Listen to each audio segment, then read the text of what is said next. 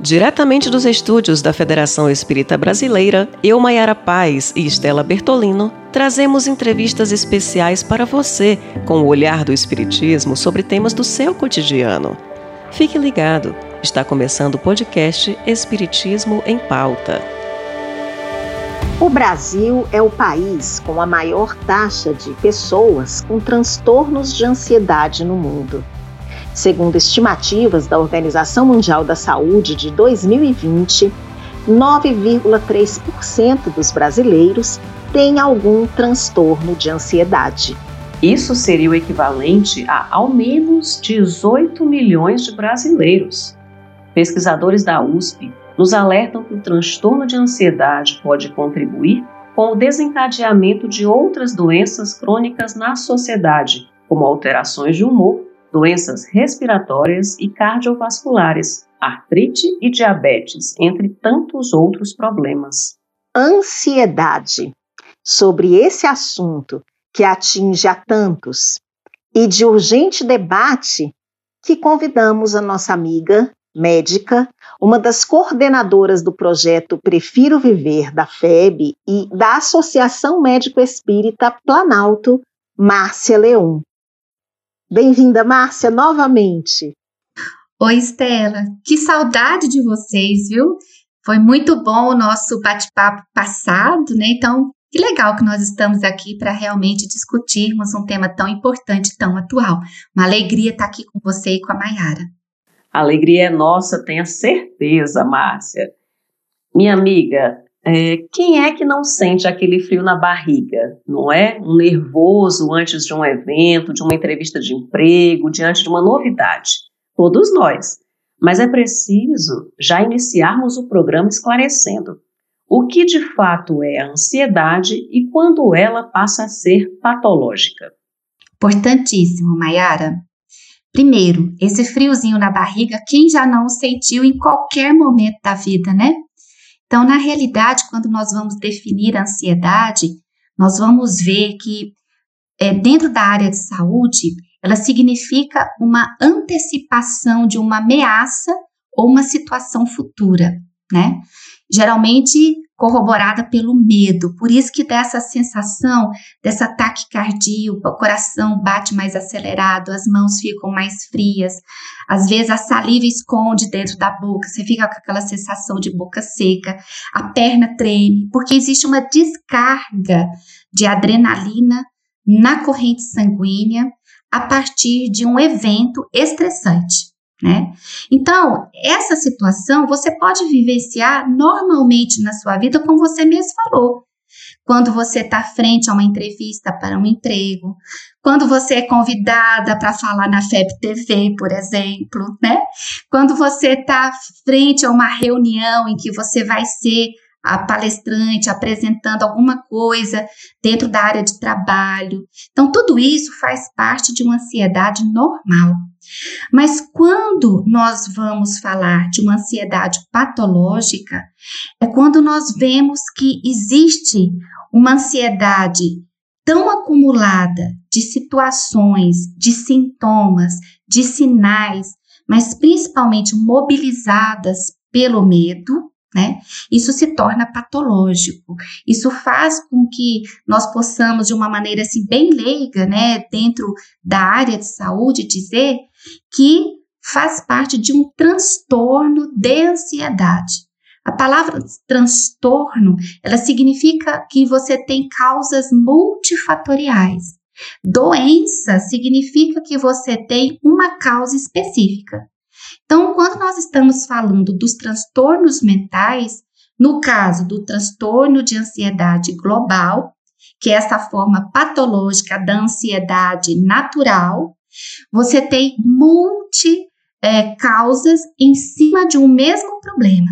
E isso faz com que a pessoa portadora deste transtorno, ela tenha dificuldade de inserir-se na sociedade, na sua vida de relação, no contato com o próximo, porque sempre existe aquele pânico, né?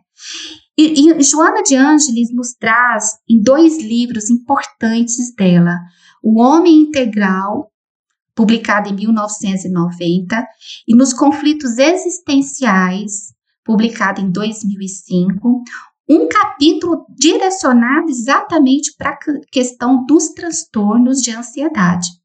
Então, o que ela vai nos dizer é que quando você tem todo um arcabouço psíquico voltado para o medo, para essa dificuldade de exteriorizar o seu eu frente a alguém ou frente a alguma coisa, isso faz parte de um adoecimento psíquico.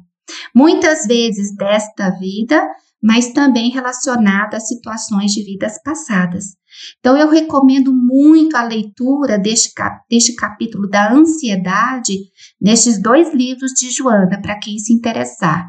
O Homem Integral e Conflitos Existenciais, Mayara, porque isso realmente é caracterizado como um transtorno do humor, falando agora na área médica. E para transtorno, nós precisamos fazer a identificação, o diagnóstico e o tratamento. Associado, é claro, com toda essa visão doutrinária que nós temos o privilégio, vamos assim dizer, de conduzir esta criatura, né? Então, realmente, quando nós estamos falando da ansiedade patológica, sabendo que, sabemos que aquilo traz sofrimento para o indivíduo, do ser espiritual encarnado.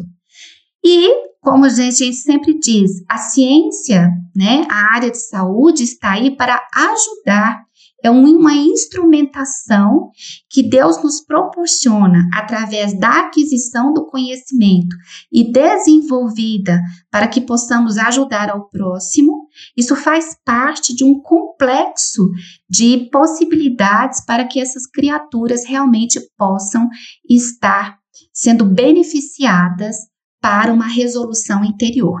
Com números tão expressivos no Brasil e em demais países, Muitos apontam a ansiedade como o mal do século. Nós podemos dizer assim? Olha, Estela, podemos sim. Por quê? Porque na realidade nós temos visto uma corrida desenfreada da sociedade como um todo para o ter. Então, quando nós priorizamos o ter, a que significado seja e a que custo chegue, nós priorizamos aquela corrida desenfreada para a satisfação do indivíduo na materialidade. Então, neste momento em que nós estamos passando, neste momento pandêmico, estamos tendo a possibilidade de refletir para o ser. E esta deveria ser a tônica sempre, porque quando nós visualizamos o ser, nós nos preocupamos com o indivíduo, nós nos preocupamos com aquele que está realmente vivenciando uma experiência na materialidade, e isto gera intimamente para a criatura, quando ele está focado no ser, na contribuição dele para o meio que ele vive.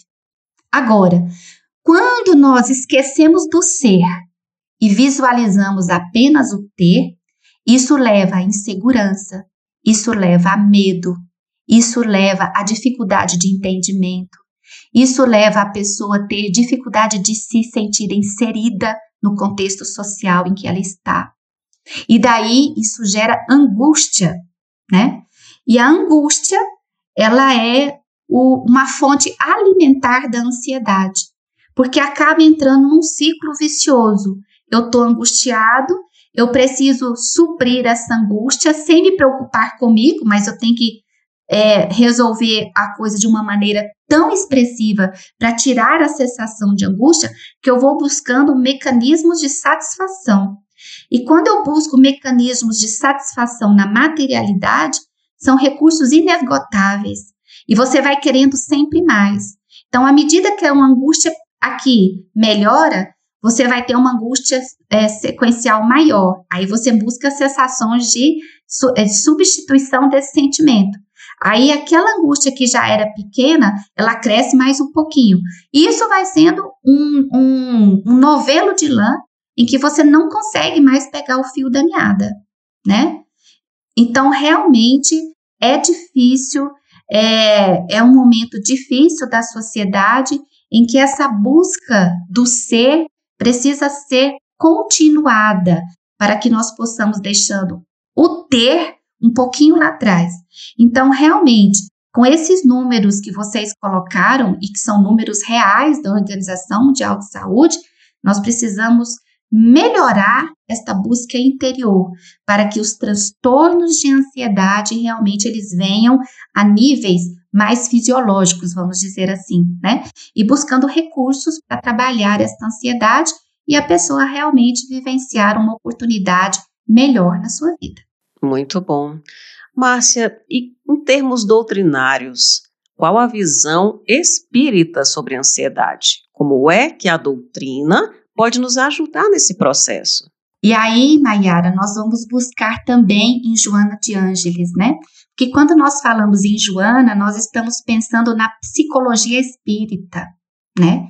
E na psicologia espírita, nós entendemos essa ligação do ser espiritual neste trânsito material que é a reencarnação. Então, para Joana, no livro Conflitos Existenciais, o transtorno de ansiedade é um grave fator de perturbação e de desequilíbrios que precisa de ser identificado, diagnosticado, observado, buscar situações que possam melhorar estas questões, né? E principalmente buscar para a realização de uma, de uma melhora do indivíduo tudo aquilo que a doutrina pode nos oferecer, seja pelo seu esclarecimento, seja pelo seu atendimento espiritual e o atendimento fraterno, porque na realidade são conflitos de outras vidas, muitas vezes não resolvidas e que vêm nesta vida realmente provocar essa perturbação. Então, em termos doutrinários, nós precisamos entender que esses conflitos internos geram essa dificuldade da pessoa se estabelecer neste momento atual. E como tal, a doutrina espírita, levando o esclarecimento, observando que a criatura está transitando na materialidade por um determinado período de tempo. Depois, ao voltar para o plano espiritual e ela terá uma, tendo uma outra oportunidade reencarnatória, ela consegue aos poucos trabalhando esse eu interior e, consequentemente, resolvendo esses conflitos. Mas lembremos-nos, sozinhos quando possível, ao lado dos profissionais de saúde sempre. Por quê? Porque quem passa por transtornos de ansiedade, muitas vezes eles não conseguem visualizar o que são esses conflitos internos e costuma muitas vezes achar que o problema é de fora. É claro que tudo que está lá fora nos interfere interiormente. Mas e essa inquietação do eu, né? Não está lá fora, está dentro de nós. Então, Joana de Ângeles, não só nos conflitos existenciais, mas no livro Autodescobrimento, ela vai nos trazer é, substância muito é, adequada para que nós possamos entender tudo isso. Isso mesmo, Márcia. É, é interessante que, assim, na prática, né, nos nossos dias, nós convivemos com muitos problemas. E, por vezes, um mesmo problema ele é visto de diversas formas e nos gera ansiedade. Né? Ou seja, nós refletimos que o que muda é a forma que agimos sobre aquilo que ocorre conosco. Por exemplo, Chico Xavier, tantos desafios. E ele optou por encarar a vida servindo e amando. O mundo não determinou o comportamento dele. Como que a gente pode não se deixar levar pelos nossos problemas ao redor? E aí, Estela, excelente colocação, principalmente colocando Chico Xavier como exemplo, né?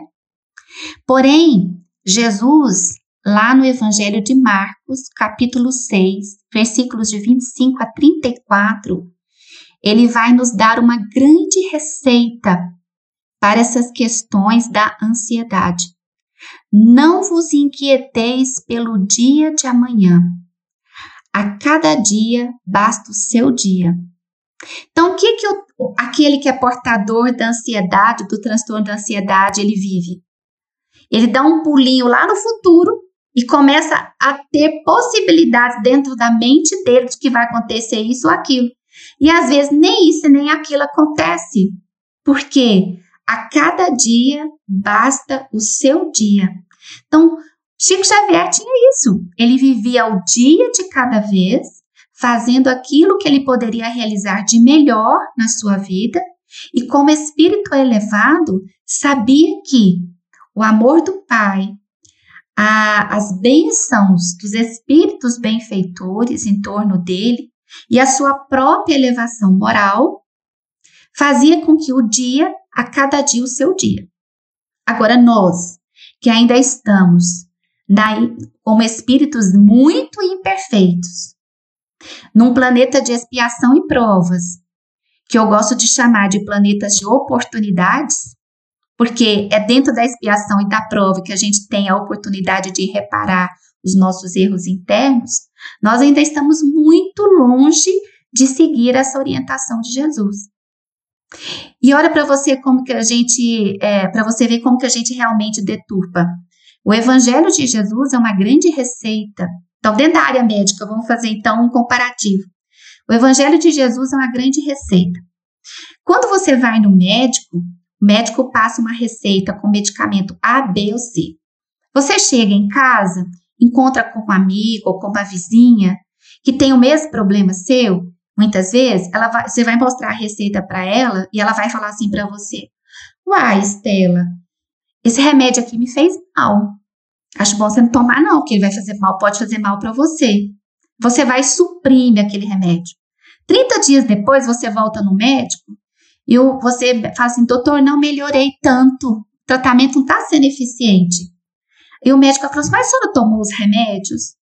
E você vai responder para ele, Estela, olha, eu tomei o fulano e o ciclano, esse terceiro aqui, minha vizinha me disse que fez mal para ela, eu resolvi não tomar. Aí o médico vai te perguntar, mas como que a senhora resolveu fazer isso? A senhora retirou a medicação por conta própria? Era ele que ia resolver o problema? Assim somos nós.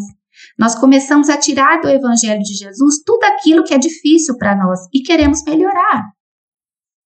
Então, essa frase de Jesus, não vos inquieteis pelo dia de amanhã, a cada dia basta o seu dia, lá em Marcos, capítulo 6, versículos de 25 a 34, é a chave da medicação para a alma da ansiedade, né? É a medicação que nós não podemos retirar, porque Cada dia tem uma oportunidade de crescimento, de aprendizado, de superação, de reparação.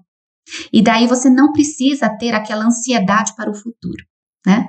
Eu acho que, na realidade, não se deixar levar pelos problemas é vivenciar esta orientação de Jesus que a gente teima em não seguir, viu, Estela? Muito bom, Márcia, muito bom a reflexão. Acho que é, nos rememorar a reflexão do próprio Cristo, a cada dia basta o seu dia, né? A gente vê que boa parte da população, Márcia, está presa no passado, né?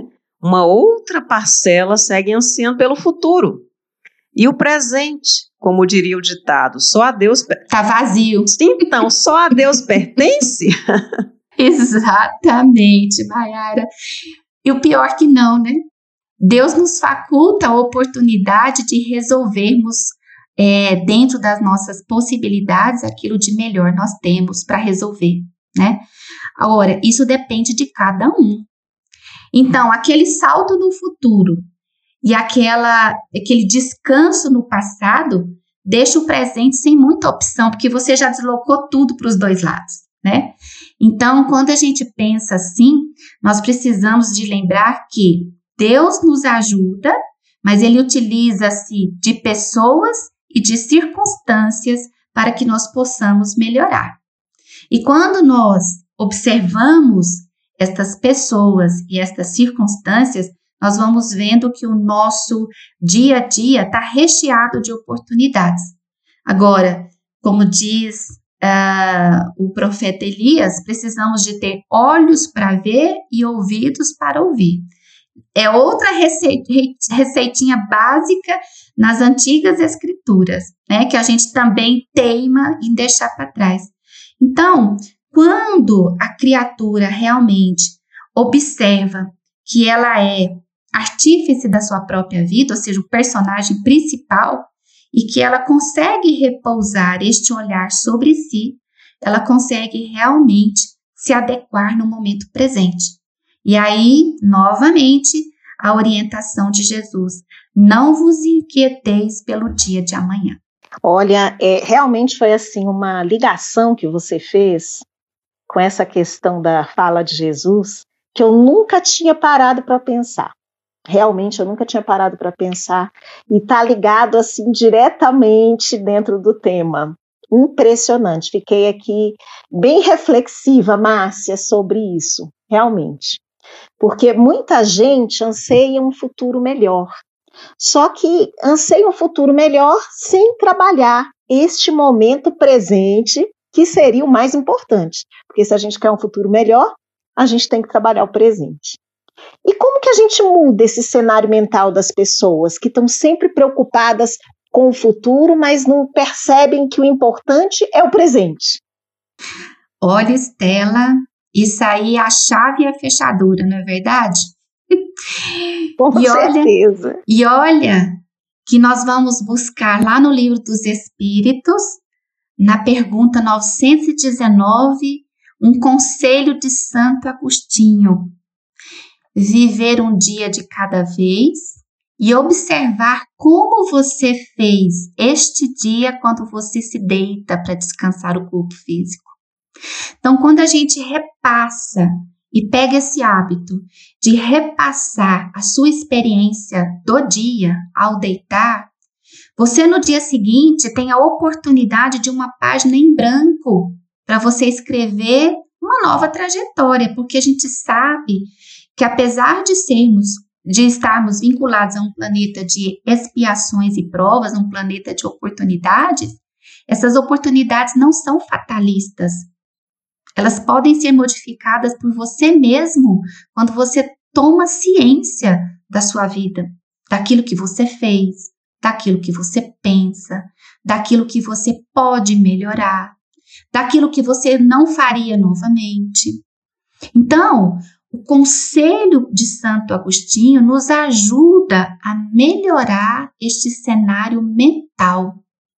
Por quê? A doutrina espírita, Estela e Maiara, colocam na nós, nos nossos ombros a, a responsabilidade da sua vida, da nossa vida. Então, se nós não pensamos e o mundo está aí para não deixar você pensar, porque um monte de distração te cerca.